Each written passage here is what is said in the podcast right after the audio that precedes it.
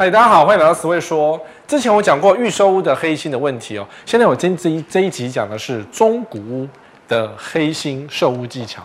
为什么讲中古屋呢？因为其实说白了就是你在房仲啊，你去找一个房仲看房子的时候，其实房仲就有很多的技巧来。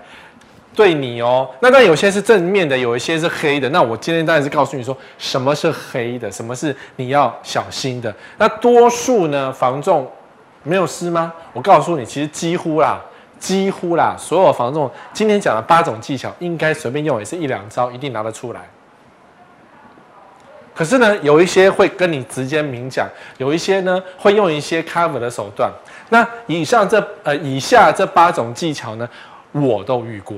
是我遇过的，我并没有道听途说，是我真的亲眼看到他直接对着我，而且都是大房仲，不是那种小小的那种香蕉房屋，不是哦，是你在路上看到那些六大房仲、八大房仲。所以，当然了，你想说业务嘛，业务难免会有一些说辞，或是有一些技巧，也是在所难免。不管是买保险、买车子，不是也在所难免吗？最近很多寿险业被 K 的乱七八糟，因为他居然说不能重复保险。啊，我不能多保一点，然后请你多一点防疫险吗？不行，然后忽然间骂一骂，对不对？其实寿险也是有这样子的。那房子呢？更多，因为一个房子那么贵，不用点技巧，怎么对得起自己呢？所以这一种好，接下来是八种，这个房子能不碰就不要碰，但是还是有很多网友想要碰的，因为它比较便宜，凶宅哦。结果当中找到这个凶宅，其实我忘记这什么凶宅，可是看起来只是一个垃圾坑而已，不像凶宅。但后来他的确是凶宅，因为他直接讲清楚说，挑战北市最便宜，事故屋现有租客，要求我现有租客，然后还事故，然后你要买吗？你是承接那个租客，还是说租客时间到了赶走呢？我想应该是承接租客的的合约吧，因为这房子也没有多大，两房一厅，卖六百两百六十八。在万华西园路二段，诶，其实万华区不应该那么贵，但是它是事故，所以比较贵了，比较便宜的。那很多房仲呢，其实面对像这样子的一个事故，有一些会讲，有一些不会讲。我们的好朋友他就说过说，他以前有段时间玩凶宅，然后玩得很夸张，就是他买了凶宅便宜嘛，半价买嘛，然后原价卖出，所以暴利。那赚暴利的那段时间，因为他是买卖凶宅，所以这个是亏心钱或是黑心钱。于是那段时间他就很衰，什么骑摩托车一路走，绝对通通遇到红灯，然后没事呢，就车会被人家撞什么的，就是倒霉的要死。所以后来他不太敢再碰凶宅，因为他觉得太倒霉了，赚了一点钱，整天倒霉，实在不是很好。所以玩凶宅的人呢、啊，其实他的命要够硬，不然一般人会衰。灵魂学是这样了，他在那边飘啦。阿飘在里面，阳寿未尽。那你说你今天买下去，不管你是阿弥陀佛还是耶稣基督，你也没有办法把他赶走啊。所以你只能够跟他和平共存，跟我们的新冠肺炎一样和平共存。那动不动就给你撩一下，动不动你床飘一下，你受得了吗？或者是说你今天原便宜买两百六十八万买下来，然后结果呢五百万卖出去，要挟我？当然这有一些法律的问题嘛，对不对？一定有法律问题啊！三十四年出二十四条人命，李婉玉也投资的凶宅，原来这样子，这是一则新闻。凶宅还是很多人在做包装跟买卖，比如说像这个景星大楼这么凶，它其实很便宜，一间房子也是两三百万、三四百万也买得到它的套房。然后我们都知道台北第一凶是这一栋嘛，那新闻这样子写，或者这样的包装，就会让你觉得好像可以赚，那就是。达到一个就是，哎呀，你想买凶宅，我跟你讲，李婉玉都买，李婉玉又这样子赚，所以可以的啦，他都可以赚，你也可以，就会用这样的方式去包装它。但我觉得不要碰会比较好，因为这个新闻呢，什么呃，有人买顶楼户不到一年卖出获利一千六百万，一千六百多万，什么李婉玉什么等等等，新闻的内容都不见得是真的，所以获利的新闻就当做它是作文比赛。但如果你今天很想要在凶宅上赚到钱，我真的奉劝你不要。哎，衰啦！当你说啊，我不怕，我自己住好不好？你去住住看，再告诉我说有没有有没有开心的，或是有没有奇怪的事情发生？因为真的有人替 key，其实 PTT 有这样的文章，有人替 key 买下凶宅自己住，一开始没事，后来什么开始衰了，后来什么摩托车坏掉，后来出现一些灵异现象，什么房子、什么床，每天回家床会有歪掉，什么椅子推来推去的，该有的灵异现象也是会发生，只是说你敢不敢讲。或者是你住进去之后被邻居讲说：“哎呦，领导西郎呢？你受得了吗？你可能受不了，是不是？好，洪若潭灭门焚尸二十年，他一千万买一千一百万买进凶宅，房仲说现值六千万，这也是一种操作手法。洪若潭命案其实蛮有名的，他就是一个焚尸啊嘛，一家五口全部死在自己家的焚化炉里面。那后来被一个医生用比较便宜的方式，便宜的价格一千一百万买下来。医生说：“我就是要赚差价，没关系啊，我也是医生，我不怕，整天面对生死。”然后他那个烧死一家五口的焚化炉还放在他们家后院，我不知道为什么他不丢掉？难道他哪一天他也要烧一下吗？或者烧金子吗？我们不知道为什么放那个东西。但是呢，他的目的就是为了要赚钱。哦，希望这个医生目前还过得好好的，不然光明正大说要做凶宅的获利。医生住得很好，不代表你也住得很好，除非你也是一个医生，你也整天看破生死，你也整天手下的生死一大堆。如果你是医生，可能也不在乎，就会住进这种看起来郁郁苍苍、很多树林的那个房子。但如果你今天是一般人的话，拜托，那个风吹一下，树动两下，你都觉得阿飘出现了，洪若潭五口飘出来，你都会这样的感觉，心生恐惧哈。所以凶宅啊，你得小心什么？不能贷款。你想要玩凶宅，很多房仲说没关系啦，呃，什么我帮你试试看，签了再说，就后来找不到贷款。当然，极少数他没有被登录凶宅的，那可能可以做得到贷款，因为不是每个银行都知道你有这个问题嘛。但是只要银行知道那个问题，你就不能贷款。就像记不记得多年前的大众银行？我看你也忘记了。多年前的大众银行有一个什么南部的人买到一个房子还是凶宅，或者给一家几口住，结果什么全省奔波找不到房，找不到银行贷款给他。凶宅被注记就是生生世世不能贷款，生生世世哦。然后但是呃买卖移转件数，呃不那个那个就是应记载就是定型化契约应记载及不得记载事项的规定啊，也就是说中古屋的规定，你只要是凶宅，你就得要登记在他不动产说明书上，生生世世都要写清楚这个房子是凶宅，不然你就是隐匿不实。下一个买方十年二十年过去，他觉得很衰，他告你说隐匿，你就得赔钱。多数的判例都是这样哈。然后邻居的耳语就很糟糕了。你搬进去住后呢，你不要讲说你无所谓，你老婆无所谓，你小孩无所谓，你会觉得无所谓，但是邻居耳语会让你受不了。哎呦，你多少西郎的？哎呦，跟西郎不要跟他在一起之类的，邻居耳语都会出现哦。那永远都是凶宅。我们刚才讲生生世世。当然有一种方式啦。拆掉，那就不是凶宅。对，呃，依照那种灵魂学的方式，你要把那个房子拆掉，因为它是凶宅，它灵魂会寄魂寄托在这个房子上面，然后再往下挖，什么挖个一二十公尺，挖到那个泥土怎么见白或是见黑，把黑色泥土挖掉。我也不知道为什么有灵魂的土是黑色。总之就是要挖掉，连土都挖掉。反正你盖房子要挖地基嘛，挖掉之后曝晒，那就魂飞魄散才有可能。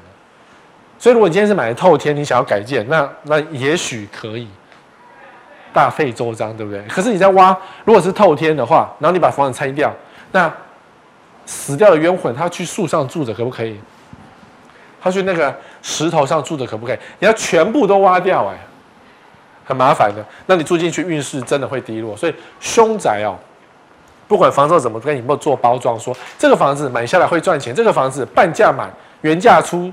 或者是说半价买，然后租给别人赚钱，都不要做，因为纵使是你今天只是半价买，包装后租给人家，照样你也会运势低落，因为你让住的人不舒服。你看哦，好，凶宅真的不要怕，这是第一个。虽然凶宅，呃，是投资客的最爱，我说实话，黑心的投资客赚很多钱那种，最喜欢凶宅，只要有发生社会命案，什么跳楼的啦，什么割喉的，一定冲到现场半价收。因为他知道家属无心料理后事，都是半价随便卖，能卖就卖，三折也会出。买下去之后，他再过几年再再再丢出来就好，就等到社会都忘记这件事情了。你看，你也忘记洪若潭命案了，谁会记得呢？对不对？好，所以凶宅留给专业的人去碰，但你不能碰，不要碰这种东西。然后还有一个啊，人头卖屋，你隐匿凶宅两嫌会被判刑的。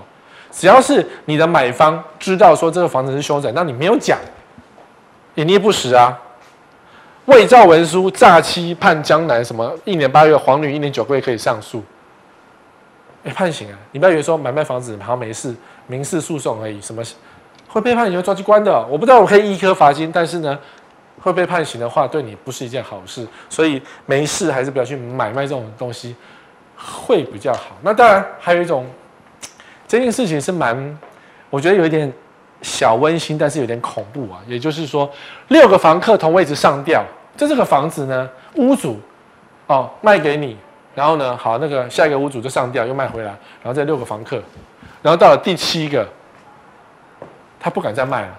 这是一个阿飘的故事，就是一个凶宅的故事。屋主都在同一个位置上吊自杀，上吊完之后，房子又回又又只好卖回给原屋主，因为你当初我跟你讲这是凶宅啊，那你买了这个房子觉得便宜啊，然后结果你就是上吊，就是一直抓交替，一直抓交替。这屋主没问题，这屋主没有问题哦，这个原始屋主没有问题哦。因为他都有告知说这个是一个凶宅，然后后来呢，死了六个之后呢，卖了六次，因为他不信邪嘛。到了第七次，他不敢再卖了，因为谁买这个房子，谁都在这个地方上吊，也太恐怖了吧？你到底要抓交替到什么时候呢？好，这个新闻蛮有名的哦。所以凶宅不管你怎么包装，都会有问题。那如果你今天你家不小心有一间房子变成凶宅，你只好用大爱的方式放水流，捐出去给人家用，或者是说堆仓库什么都可以。没办法，遇到了嘛，对不对？就像 COVID 那天我们遇到了嘛，遇到就只好面对它。好，凶宅不要碰，也不要做任何的包装。接下来第二种是海沙屋，阿贝啊，都辛苦哎哈。海沙屋其实台北市有很多，其实新北市有一些。那而且这些海沙屋呢都还不便宜，因为有些海沙屋的包装方式是，它会把它整个装潢起来。然后有些海沙屋的包装方式是，它根本不包装，它直接告诉你说，我这个房子是海沙，比较便宜，你要不要买？你自己买买看，我们自己住的很开心。那什么时候会出事，我们不知道。可是你可以用什么钢梁弄起来，什么等等，有没有？他直接告诉你这是海沙屋，这是一种比较有良心的讲说，直接是海沙屋，你要不要买？你自己决定。另外一种是不告诉你是海沙屋，然后把墙壁啊、天花板全部做起来。然后跟你讲说，我们住的好好的啊，我们也不知道这海沙，其实心里知道这样，蛮要求的哦。所以你看，砸一千六百二十万去买到海沙屋，消保官说这年份的房子要注意呀、就是他买了不知道嘛，因为整个装潢做起来你就不知道，而且海沙屋没有比较便宜，一六二零土城要求哦。那你通常都是买了之后呢，然后你要装潢，你把原始装潢一拆，才发现哇，都变成这样了，一格一格的，怎么天花板掉下来？通常海沙大概就是长这个样，所以你家只要天花板变这样，多半是这样。当然还有另外一种是偷工减料了，就是你钢筋这一根嘛，钢筋，然后这个是那个钢筋混凝土嘛，那要需要一定的空间嘛。可是有些建商当年在灌浆的时候偷工减料，所以保护层不够，所以就直接让钢筋一下子就暴露在空气中。所以台湾的东西，台湾很潮湿，湿气一吹，钢筋就开始生锈腐蚀，然后开始爆裂，有没有？爆裂之后，这个混凝土啊就掉下来，那你就很像海沙屋。那海沙屋是这样，是海沙过来，然后就腐蚀钢筋，让钢筋腐蚀会膨胀，然后那个掉下来，就让整个上面的混凝土整块掉落。所以只要这这两个其中一个都是海沙屋，可是很奇怪，你们看房子的时候，你们就看这样子而已吗？不打开天花板吗？因为越是全新的装潢，越有问题啊。这个社区有海沙屋，那这个社区只要只要有一户有海沙屋，那几乎都是海沙屋，通常不会有例外了。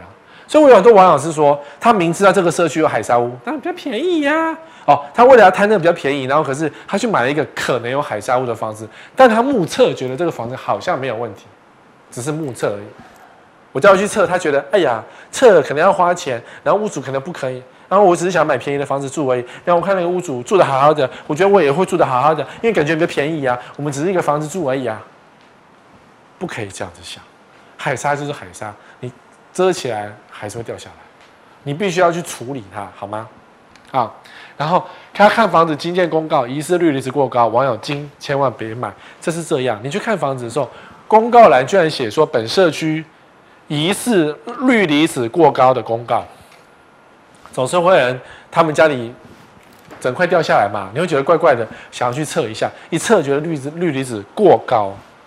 那通常你看到这个东西，你连想都不用想，大概八九不离十。所以这种便宜呀、啊，就不要贪了。但是有些房仲啊，会跟你讲说，哎呀，没有关系啦，那个只是，比如说标准是零点三，它只是零点四而已嘛，高一点点而已。不过你要知道哦，测氯离子啊，如果它只钻一块，因为通常是上中下都要钻嘛，每个位置的那个氯离子浓度是不一样的，所以你如果因为你灌浆的时候灌下去嘛，所以一定浓度是不同的啊，所以上中下三个处一定都要都要有钻探的数字，而不是只是拿比如说下面氯离子比较低，或者上面氯离子比较低，有会有这样的情况啊。好，所以房仲如果跟你讲说，诶。我们标准氯离子这一个户这一户可能高一点点，可是你看现况好像没有问题，你要特别小心，因为现况是可以经过修复或是每年油漆的，你会看不出来。可实际上呢，氯离子过高，你的钢筋就可能已经锈蚀了，就可能会剥落，然后你的结构就会有问题。所以哪天来个三级地震，你家可能就会倒闭，有可能。好，因为现在房仲很聪明，遇到他自己也知道两个社区是氯离子。所以，多数的房仲会告诉你是氯离子，那少数的房仲是不会讲说，嗯，现况家我们也不知道啊，骗笑哎，做房仲会不知道，对，那不是行诈术吗？所以你要小心啊，先开天花板看素颜，房子啊装古屋啊，难免漏水，漏水是正常嘛。然后那种 钢筋锈蚀也可能是难免，因为台湾太湿了。那有些炉渣屋三年屋龄就爆炸了，这也是会发生的。所以你一定要先开天花板看素颜，才会知道说。天花板去哪先？客厅的天花板围胸孔啊，然后呃，浴室、厨房都有维修孔可以推开来看。这一招，这这个东西我已经讲了十年了吧？大概会推的人不是很多，所以拜托看房子一定要推开围胸孔。你就大方的推没关系，如果不好意思推，你就跟房仲讲说我要借厕所，我看一下这样。啊，屋突跟楼梯也要查看。这一招是除了这一块，因为有些人、有些屋主明知道素颜有问题，他修过了，但是屋突是公共的地方，就是你楼梯走到最顶楼，或是你搭电梯到顶楼，然后走楼梯下来到你的那个楼层。比如说你的八楼、十二楼的房子，你是八楼，你就坐电梯到十二楼，然后走楼梯下来八楼，你看看楼梯，因为楼梯是公家的，公家的并不会这么及时。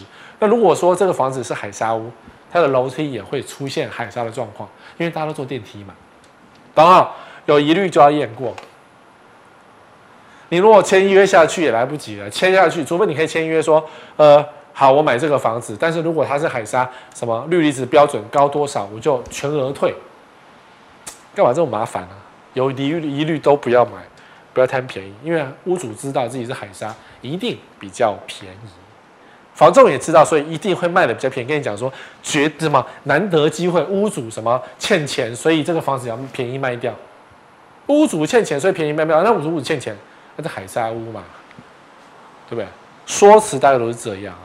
好，第二个、第三个，在房仲遇到就是红单。通常红单呢，呃，通常会在代销端买卖啊。可是房仲端这边其实这几年也不少，虽然。虽然红单是违法不能做，但还是很多人在做，尤其是台中跟新竹做的非常的多啊。红单就是购物预约单，它的保障呢就是几行字，完全没有保障。那你如果甘愿玩这个没有保障的东西，那你万一出事拎刀逮鸡，我们救也救不了你哦。死威哥救不了你哦，因为文字就这些，你连看都不愿意看，你就给他签名说我买下去，甚至有些红单很夸张。里面的附注条款还还会直接写明说，呃，价格到就一定要签约，你不能够因为合约书的条文而拒绝签约，否则视为违违约，你懂吗？还没签约之前都可以退的，最后一招是因为你要看合约书要更改条文。可是呢，有些红单是直接写清楚说，总之你就是要买，对不对？那你这种还你还买得下去？我都不知道你的脑袋是装大便还是装大便，就是大便。好，红单要小心哦。他会跟你讲什么？房仲会说，销售现场卖的比较贵，因为这一户可能提前先买。所以如果你要买这个社区这个案子这个预售案的话呢，你来找我这个房仲买红单比较便宜，因为这个可能是优先购买户什么的，然后销售现场要加多一卖一百万之类的说法，他会说比较贵。第二个叫做跑单原购户偷偷溜出来，跑单就是现场销售人员买叫跑单。那这个房子为什么比较便宜？为什么你找房仲买不不找公司买？因为跑单原购户比较便宜啊，这也是说辞哦，没有什么跑单原购户的了。第三个叫户别比较好，然后他们就早买，所以户别比较，这有可能会发生。因为比如说你要八楼，那八楼这么好的楼层一下被包掉嘛。比如说你要四楼，四楼比较便宜，这么好的这么便宜的楼层一下子包掉，所以户别有可能比较好。只限团购，这个新主讲很多，就是这个社区呢，你只能够第一手只能够团购买，然后呢，你要自住客或是外人，你想要买这个社区，你只能够透过房仲或是透过特定的人士去买第二手、第三手的房子，叫做只限团购。遇到这种讲话哈，就不要碰，因为这种房子一定是烂，懂吗？玩红单就是不合法，不合法，你觉得公司会好好盖吗？绝对不会好好盖。那为什么这几年没有听到通风简道的事情发生？因为买红单的人几乎都是投资客，投资客遇到了房子烂掉才不会说给你听。那房子没有住就不会漏水啊，懂哈？所以为什么这个东西很容易被圆过去了？兄弟，我有一户，这个其实很多房仲都会讲，就是你希望你跟着投资，你当他的冤呃接呃下台阶的那个人，记什么什么？你当他的垫脚石。嗯，什么阶下囚没有阶下囚，你当他的垫脚石，他想要赚钱卖给你，他就兄弟，我有一户，其实这一户就是给你。好，不要碰红单哦，不合法哦。哦，那问题是什么？不合法哦，容易被黑吃黑哦。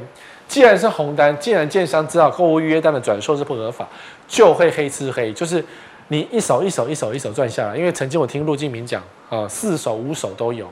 然后中间每加十万、二十万、十万、二十万叠上去，房价叠加上去，到了最后一棒的时候呢，他已经付出很多钱，结果被黑吃黑，取消，因为房价上涨，建商不卖了，所以那个红单自动失效，他不卖，所以中间那几手呢，你付出的钱都不要消失，就只能给，你就等于让认赔出场，几十万就这样丢掉。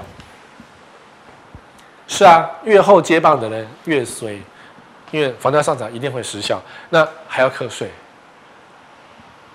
你觉得不合法的东西就不能买卖，然后还要课税？国税局真的查得这么厉害吗？国税局找建商就好了，因为建商会乖乖的告诉国税局说，我们这些户有多少人买过。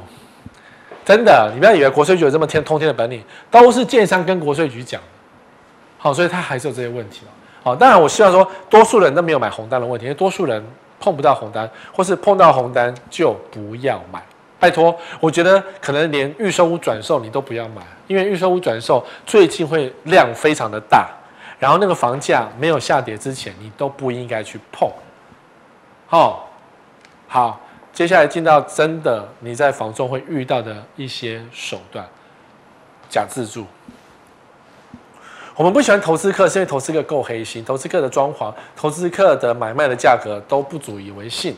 然后投资客弄的装潢都很糟糕，比如说漏水，他就喷漆喷过，或者是说这房子明明就有问题，可是你就假装没问题，或者说这个实价登录它可以左手卖右手等等，做一些技巧假合约什么东西，所以我们讨厌投资客。那一般的自住客呢，当然也不喜欢买一个已经被贵到的房子，或是已经被做过手脚的房子，所以很多中古的转售都要想办法把房子变成假自住。那你问？房仲说：“这个屋主为什么卖房子？他一定会说啊，这个自住啊，他住得很好啊，他要移民了，就用很多十大说辞来告诉你说，这个房子红最加厚，所以你住下去就跟风，就跟前屋主一样会飞黄腾达，赚很多钱，什么等等的。所以，可是假自住还是有一些一定的技巧跟手段了，比如说干嘛博取自住客好感？对啊，屋主考屋主的小孩考上建中，你会不会觉得你你家小孩考上建中？会。”事实上，他搞不好不是建中，是建中补校。这是，这是我们以前的常常的笑话，就是路上走过一个穿建中的衣服啊，他一定是补校啦。补校分数差很多嘛，夜间部嘛，但他也是建中啊。啊，前任好住，后任也会好住。这个是要塑造出来的形象，是说这个房子好好住，没问题的。那屋主已经移民美国了嘛，赚很多钱。这句话实在太常见，对？所以房仲都会说这句话：前任好住，后任会好住。不管是不是真的，他就一定会讲这句话，然后。不要被杀太多价，因为前屋主是自住啊，胼手胝足啊，小家庭啊，而今他可能是手上手头上比较紧啊，对不对？疫情大家都没有生，大家都没有生意啦，而疫情大家都损失啊，所以他卖的比较便宜一点点什么的，就是不希望被杀太多价，其实都是在讲屁话啊。障眼法阻碍瑕疵，障眼法很有用哦，就是你看我发了个建中衣服，全馆买六送一，学生卡其建中。制服，而且可能是旧的，我不知道是不是旧的，应该是因为它有绣学号，但不知道学号是真的还是假的。因为你弄个卡其衣服，绣个假学号，你也不知道。可是为什么旧的制服要拿来网络上卖嘞？你要吸取精华吗？也不是啊，是拿来当障眼法用的。因为前屋主考上建中，你也不知道是不是真的假的。可是你从衣柜挂起的建中制服，你就信以为真。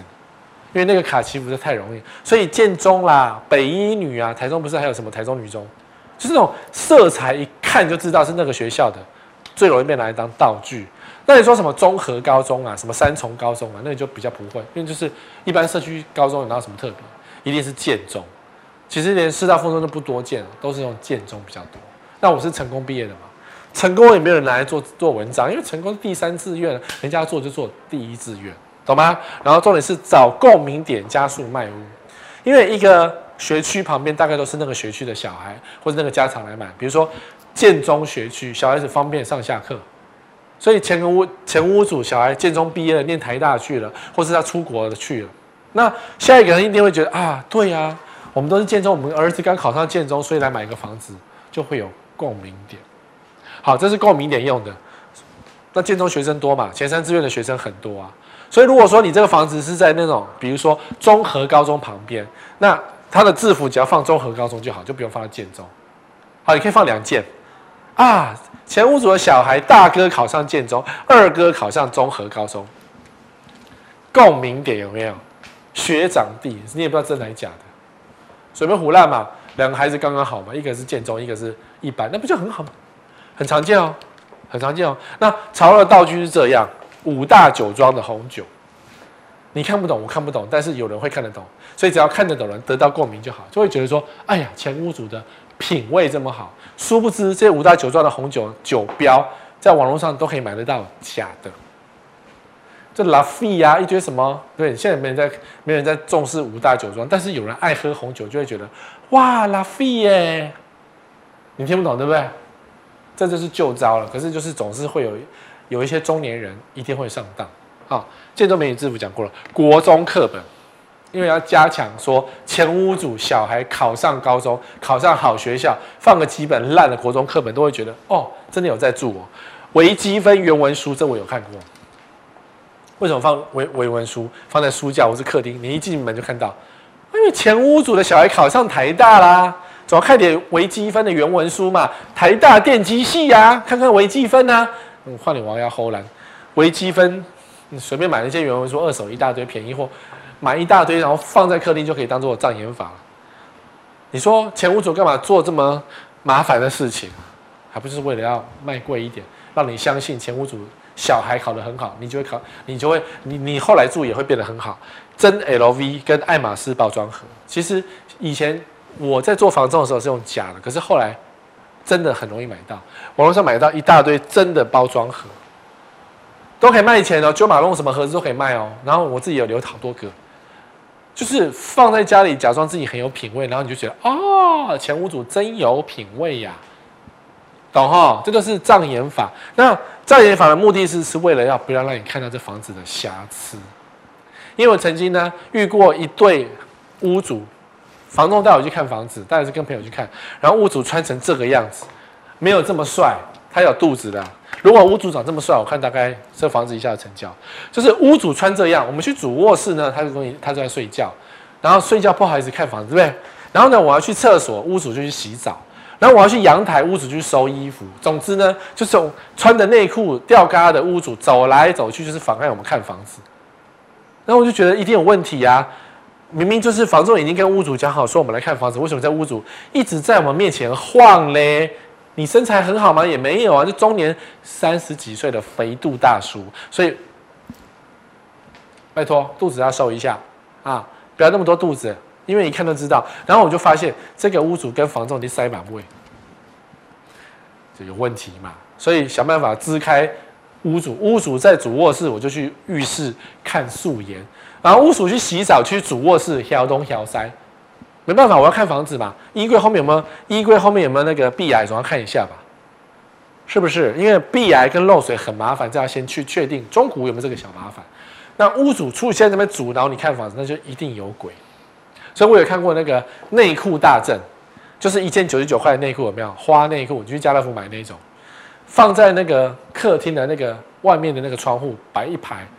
内裤为什么不收嘞？我就把内裤拨开来一看，一个变电器就在正前方，恐怖死，那边滋滋滋滋这样子，下雨天可能还有一些电光火花，就觉得不舒服。好，那前屋主也知道啊，房仲也知道，所以会做一些故布疑阵的事情，懂吗？这些都是道具，所以你要知道说他们做什么事情，然后你就去。一一破解，所以遇到这种穿内裤的，你也不用担心了，因为你也有，我也有，你不好意思。你如果说好，你这样不会不好意思，那我看房子也不会不好意思。拍谢有跨数还多嘞哦。好，接下来这个假排队看屋，常常好到现在还是有这样的情况，约看一个房子，房仲就跟你讲说，哎呀哎呀，十位哥啊，不会讲十位哥。哎呀，我跟你讲，这房子哦，吼，很抢手，只有礼拜五的早上才有得看，平常都没有的。我们刚接到什么，呃，连博览说明书都还来不及做，礼拜五再传给你看啊什么的。然后约你礼拜五去看房子，就你礼拜五一去看，现场排满满的民众跟房众，所有的房众旁边带一个民众，你不知道真的还是假的？感觉上这感觉不是很真实，就是就这张照片来讲，感觉都好像是房众假扮一样。但我们社区哦，曾经有一户也是出现十个房仲，房仲都在中庭等，然后呃，客人自己上去看，因为实在房子又不是很大啊，可是就是集体看屋啊。但我个人就觉得哦，约集体看屋是一个老招，因为现场乱糟糟的，我怎么好意怎么静心看房子？所以觉得这房子有点阿杂。那如果说房子很小的话，塞个三组客人就觉得这房子更小，你就觉得不舒服，你就不会想要买。所以集体看我要看房子的平数，如果是平数很大还可以，如果很小那就是适得其反。但房仲不管，人一多，你看十分钟你想走，对不对？那还有那种呃限时十分钟，我才不管你是不是十分钟，我要看他看一两个小时，我才不会只有看十分钟。不要管他的限时，他讲任何的限时都不要理他，你就看看到爽为止，因为那都是招数，饥饿行销。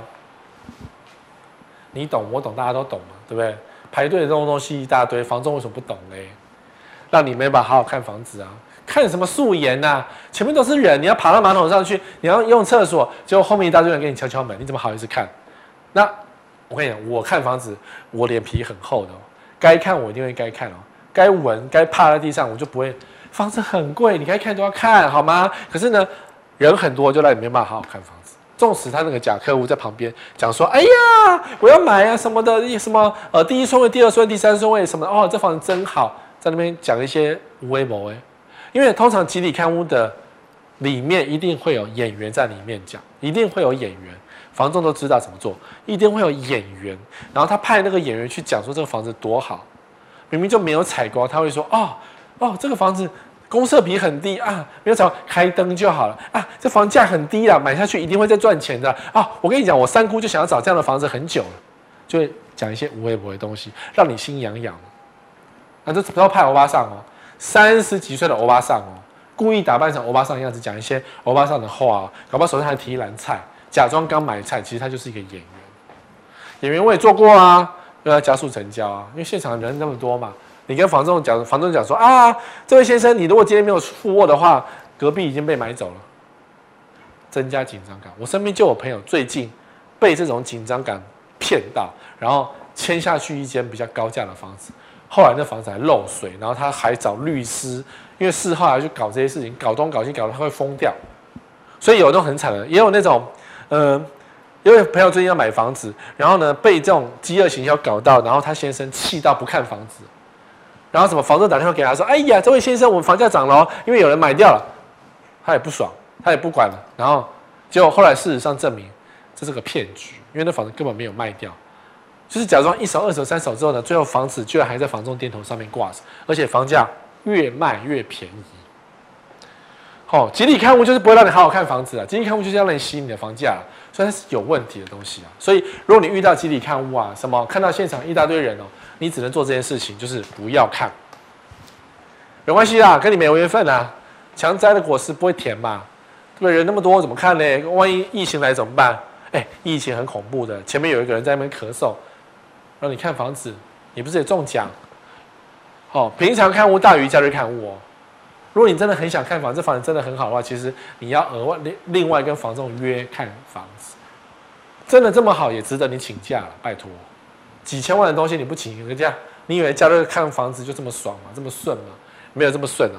人再多也要仔细看，万一这个房子真的是很多人你想看的房子，那你就认真的仔细看，该开的抽屉，该看的柜子后面，该开的天花板，都不要错过。纵使旁边那边这个人看房怎么这样啊，烦死！你也脸皮要非常的厚的看完，好，不要听其他人的耳语，因为现场很多演员，你看这么多人，这是真实的新闻事件。当然我不能够确定说里面多少演员，多少真实的买房客。那到底是买房客多还是演员多？我们无法证实。但是你要想知道是说，里面只要混着一组演员在那边哇啦哇啦哇啦讲，欧巴桑都会相信啊。再喜欢也不要当天附卧，真的。人这么多，当天附卧，通常就是你上，你就是那个上当的那一个。因为演员是可以一半一半的，十组客人有八组是演员，这种事也会发生。因为为了让这两组成交，八组演员付一百块，付便当钱也值得。因为房仲没事做去当演员嘛。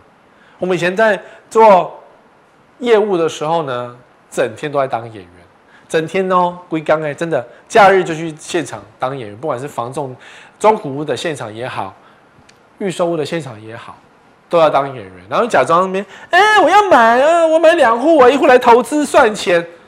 还要讲比较大声一点点，让隔壁桌听得到。这种事情我们很常做。哦，来，假涨价，房价上涨吗？是，真的上涨吗？对，最近呢没有，因为政府要打房嘛。然后上礼拜就是我们录影的今天的上礼拜，央行不是偷偷丢出一个风向球，说呃什么什么第二户啊，呃什么房贷。以后可能没有三十年了，哦，业界疯掉，你知道吗？在那边换楼啊，呢说啊，你叫我们什么什么自住客不是死掉什么王天王我也什么，他不过只是放风向球，看看你们有没有跳脚而已啊，是不是？如果现在房子景气这么好，大家根本不用贷款就可以买光光了。你看很多报章杂志不是说不用贷款，不是现金买吗？那我央行限制贷款也是 OK 的呀。哦，所以最近房价是没有在涨，至少会没有涨到年底。七月份嘛，我们讲七月份嘛，我们看七月份立法院会不会做出什么新的决策再说。因为最近是疫情期间嘛，所以你不用担心房价会再涨，不用太担心。虽然有些地方很嚣张，对，高雄很嚣张，但是买卖件数都掉了，已经嚣张不起来了。什么台积电房都嚣张不起来，现在，好，所以很多假涨价，可是房仲还是会做啊。你看啊，林口陪售网出现四笔获利专家点关键，这种新闻都出现了，因为林口陪售王就是。国家一号院嘛，当年怎么卖怎么赔，然后居然有四户成交，然后媒体用力的写，房仲用力的发稿说：“哎呀，赚钱了，逆转呐！”这也是技巧啊，各房仲的气言是发稿的，但实际上是这样。这个房子呢，我们假设我不要，你看它的获利金额是六十二万到两百六十七万，你要想哦，前屋主装潢总是要做一点装潢嘛，那装潢怎么可能就六十七万？摩扣零，因为。国家一号院要花的装潢钱会比较高一点，所以这个对屋主来讲都是赔钱，不管是六十七还是两百六十七，除非他空到现在。But 他的管理费也不便宜啊，因为坪数大啊，管理费贵啊。十年空屋，看这个前屋主也快吐血，缴了税款也是快吐血。哦，所以你说，那我们有没有有没有有没有赚钱？根本就没赚钱，根本就没赚。那个装潢，你花个三百万的是放水流，因为十年的房子谁要你的装潢？那什么烂？马桶都会拆掉，懂吗？好，那管理费算一算，你根本就是没赚钱。但是呢，你看还是会有那种媒体去放话说这个房子要逆转，这个房子赚钱了，来影响那个风向。至于你看不看得懂，你的决定。我只能跟你讲说，这种还是不赚钱。那你要住吗？你自己考虑一下，是否对不对？全面弃守，林口赔售完跌到剩二字头，再惨赔一七二七万。今年三月的新闻也没有很，也没有差很久嘛。所以有些媒体会直接讲说啊，他惨赔惨赔惨赔，这个社区多少？其实实价登录你打开很清楚的，只是有些人真的耳根软，或者说看到一个新闻说啊逆转了，你就觉得好像见底了，可以杀进去，不要被骗了，懂吗？房仲嘴巴很坏的，对他来讲随便讲讲而已啊。你如果你上车。你的事情啊，哦，还是赔钱的。然后再来，你看台中三房是热区再创价，连巨二代买自家豪宅，我讲的是说台中啊，豪宅一哥啊，房产一哥啊，联聚建设啊，都自己用二代买自己豪宅，那不就是房价到顶了？他只能够左手左口袋卖右口袋来维持高房价吗？就代表现在房市不行了啊！如果今天真的行的话，联聚然后做这一招，那连联聚这么好的建商都会干这种事儿，他就在护盘嘛，就是不行了嘛。如果今天客户愿意出这个价格，那哪需要自己来自己人口袋转右手，你懂吗？就是不行啊，因为只是做太难看而已啊！你看啊、喔，未收套约护盘，营业量砸一千四百万买五个车位，首套约是润泰盖的，也在植物园旁边，地点很好，但是呢卖的不是很好。那第一户呢，尹衍梁自己左口袋卖右口袋，讲好听叫定毛效应，讲直接的就是他直接在炒房价。建商自己定一个价格在那边，你要不要接受是你的问题。连尹衍梁、润泰都会买一千四百买五个车位来稳定他的房价，就知道这个房子有多难卖。不要以为在植物园旁边就很好，他的问题，对，如果他真的这么好，他哪需要护盘？就是他当初房价定太高了啦。哦，好，再来，这个房子都会漏水，难免，中古屋漏水难免嘛。所以根据那个呃大家投诉的那个诶内政部自己去统计哦，漏水的投诉是前三名，就是你买的房子漏水，房东隐匿嘛，隐匿不实嘛。最常见就是那个你的不动产说明书拿拿出来，上面都打勾说没漏水，结果事实上。买下去之后，装潢一拆，漏得乱七八糟，都是这种隐匿不实。那我们只能够回到原点，就是说，当初你在看这个房子的时候呢，房仲嘴巴说没漏水，你就信吗？他说大便是香的，你也信吗？那你怎么不吃一下大便呢？说房子漏没漏水，我跟你讲，中古都会漏水了。你要去找出漏水是外面漏的还是管子漏。如果是楼上漏到楼下，然后楼上不愿意修，那个就很麻烦。他、如果是说哦，因为外面的湿气进来，那就话喷一喷。搞不好比较好解决，三五年喷一喷那种防水漆，搞不好还可以解决壁癌或漏水的问题。好，可是呢，漏水屋常常就是，你看那种白白滑有没有？就是漏水，水汽进去了，然后呢，用个板子把它盖起来。你看一下这个，原本房子这个角角边边角角都漏水了，这个是一个正向的题目，可是很很多人把它反过来做，就是原本屋主长这样，然后后来他把它弄起来，有没有？很漂亮，对不对？钉上木板啊，然后那个柜子一摆啊，就变得很舒服的房子。但黑心的房仲，他的做法就是木板一钉，柜子一摆，但是他后面没有处理。所以为什么说把那个柜子掀开来看的原因，就是因为很多房子的后面就是漏，就是会变像壁癌这样，他不想处理，他就拿柜子去挡，拿衣柜去摆。所以有些你会觉得，哎，为什么这个这明明是中古屋的客厅，为什么摆一堆衣柜？客衣柜为什么摆客厅呢？这么奇怪，而且还摆一整排三五个。那你去把衣柜推开来看，就会发现，搞不好后面墙壁都是壁癌。衣柜是很好用的阻挡壁癌的东西，因为你摆一排，你也不知道这是不是漏水，或者它是不是壁癌。然后他明明说啊，没有漏水，没有漏水，啊，屋主自己住的嘛，屋主住很久，屋主觉得这房子这样就可以了。是不是你买下去，他就把这个什么搬走，交屋给你，漏水漏到死。好，所以你看到中古屋的房子的时候呢，如果说它的墙壁是钉的是木板，或者是钉的是什么塑胶板，总之呢，看起来很有风格的板子，通常背后都怪怪的。你说客厅的主墙面钉文化石，那还好，因为客厅主墙面没有水，所以没有水就不会漏水。可是你靠窗边的旁边。他有没有放一堆柜子在窗边呢？有窗就会漏水，像这个正常，我看中古这样是正常。可是他如果挡住，那就很黑啦。有些是房仲教的，有些是屋主自己做的，可是房仲都不会跟你讲清楚。房仲只会在门口说：“你自己看哦，这里是客厅，三房两厅，然后我们挑高六米这样。”他只会讲这些东西。好，然后再来积水盘藏天花板，这个就是有问题，这个诈欺可能。天花板已经漏水了，然后他放了个积水在这里，还可以，然后还接一个管子出去，存十六年买了漏水屋，屋主气炸，因为他买下去才发现这个房子是漏水屋，而且前屋主还明知漏水放了个积水牌，还接一支管子出去，那房中有诈欺的嫌疑呀。那你会不会掀开来看呢？你看房子的时候怎么不掀开天花板？为什么不先开？为什么不先开？我很想问这些人，就是为什么不去看？为什么不先开房子？还是房仲的事业线很漂亮，你就扒着它？然后你为什么不先开天花板？为什么我也不知道？为什么你看房子都是不开天花板？就相信那个素颜，那个外面的那个装潢是漂亮，为什么不开呢？好，这样听起来好焦虑，我也好焦虑。天花板要开，哦，你看新油漆就想掩盖，这个看起来就是开始起毛啊，起毛啊，起毛了有没有？就是，这就是壁癌啊。然后，如果你不想要处理壁癌，你只是用那个烤袜把它刮掉，重新喷上一道新的喷漆。所以你看到中古屋啊，墙角、窗户边它的油漆是新的，你就要小心，要摸一下。有时候一摸一抠，它掉下来，那就是壁癌。那壁癌不是不能买，花钱要处理，就多杀一点咯。因为中古屋的房子怎么会？难免会有这种情况，然后你再把指南针看一下，它一定是受风面、迎风面或者是下雨面。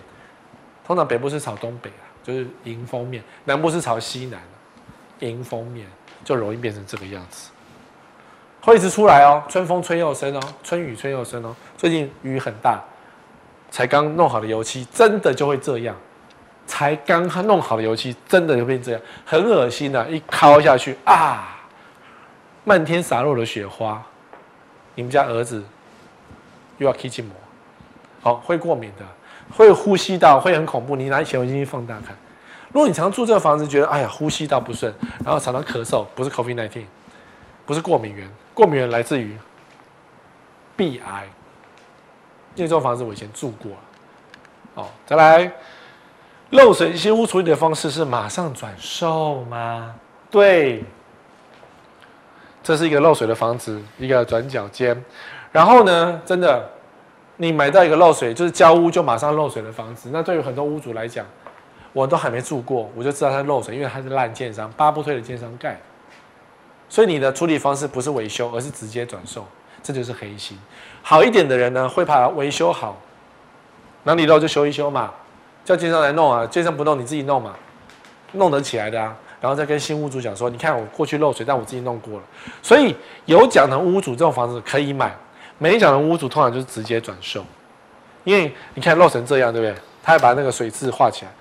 那这个新屋主呢，就直接拿油漆喷过一遍，就直接卖掉，说啊全新房子，结果全新漏水就换下一个人承担，很要求。嗯，当然那样。可是他房仲会讲什么？房仲会说，这房子是全新的啊，没有住过啊，你看就长这个样子哦，这样子我们现况交屋哦，买进去你就漏水。好，还有一种叫做钓鱼屋。为什么你常常觉得说你去房子看个房子啊，然后呢这房子看起来不错啊，然后价格也很便宜，机动价好，停车一楼，这是真实的案件，看起来好像不错，对不对？打电话问房仲，我想去看房子哦。哎呀，那卖完了哦，楼上还有一间哦，隔壁都还有一间一样便宜的，我们带你去看，或者是你到了现场约好的时候呢，房仲才马上跟你改口说，哎呀，早上刚刚卖掉了，这就叫钓鱼屋，把你先钓出来再说，钓到房仲店头也好，钓到房子现场也好，所以哈，没办法，这个房仲都会这样做。那你说每一次去看这个房子，每一次房子都卖掉，有可能吗？就是钓鱼啊。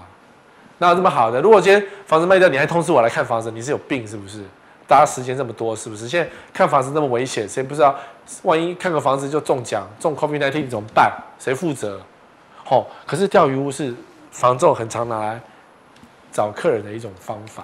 你看啊、哦，心仪的房子都已售出，专家接钓鱼陷阱。这个专家，好，你就觉得啊，这房子这么好，这么漂亮，真的还有屋主啊？写私讯来跟我靠背，他说我的房子已经卖掉了，结果呢，他三个月房仲都没下架，然后他要求房仲下架，房仲也不理他，说，啊，那是我们系统的问题，我们系统我已经呈报上去了，希望系统可以拿掉，讲一些说系统问题，其实那就是你的房子变成钓鱼屋了。如果你现在是屋主，你当然有权要求立刻下架，你存证信来写，他马上下，因为这个是一种广告行为，你跟房仲，你可以跟房仲洽取广告费啊。对不对？你看一天，我就给你要三百万，可不可以？广告费嘛，我的房子这么好的，是不是？然后可以吸引很多人，为什么不要点广告费呢？还是可以要的啊。哦，所以你是屋主，你可以跟房东要求。你看，满心期待看房，惨遭钓鱼，是否为广告不实？要这样子看。大家还是觉得说是不是广告不实？是，就是广告不实。好，不要被钓鱼了。反正看房子之前打电话先问清楚，这房子可以看吗？几点几分去看呢？如果到了现场，房仲跟你讲说不好意思哦，这个房子刚刚卖掉啊，那么这个房仲就有问题，你就应该换一个。好，你可以换一家房仲。你跟这一家房仲买房子，整天被他钓鱼，你这一家就不要碰，因为呢，学长学弟都会教一样的手段。绝对不是个人行为，店长都说个人行为，可事实上都是店长交给学生、学长学弟的，通通都是一模一样的做法。好，所以你就换一家房仲。但如果觉得好了，这个房仲好像很多房子，你可以当场换一个经纪人，你可以走到店里面啊，我被钓鱼了是不是？啊，我不要你了，你，我跟你看，可以当场换掉，直接不给脸，打脸都没关系，了不起就不跟他买，你是买方哎、他骗你，你为什么不能换人呢？好，不要一而再、再而三被骗了，因为房仲会讲，房仲会测试你的底线。如果你连这个都不知道，那我你当然是很好骗的啊。先打电话再约看，不要突然间找到一个房仲说我要看房子，不合理嘛。先约好打电话说，呃，上网找说我要看这个编号几号的房子，他还可不可以看？是不是卖掉了？先问清楚再说。钥匙拿到了就是约看，没有拿到钥匙之前都是假的啊，绝对不要看另一间。刚好适合你，因为钓鱼屋就是先把你骗进来，然后再带你去看另外一间，然后你就会被配餐法。我的书有写配餐法，给你个三间烂房子，第一间超贵超烂。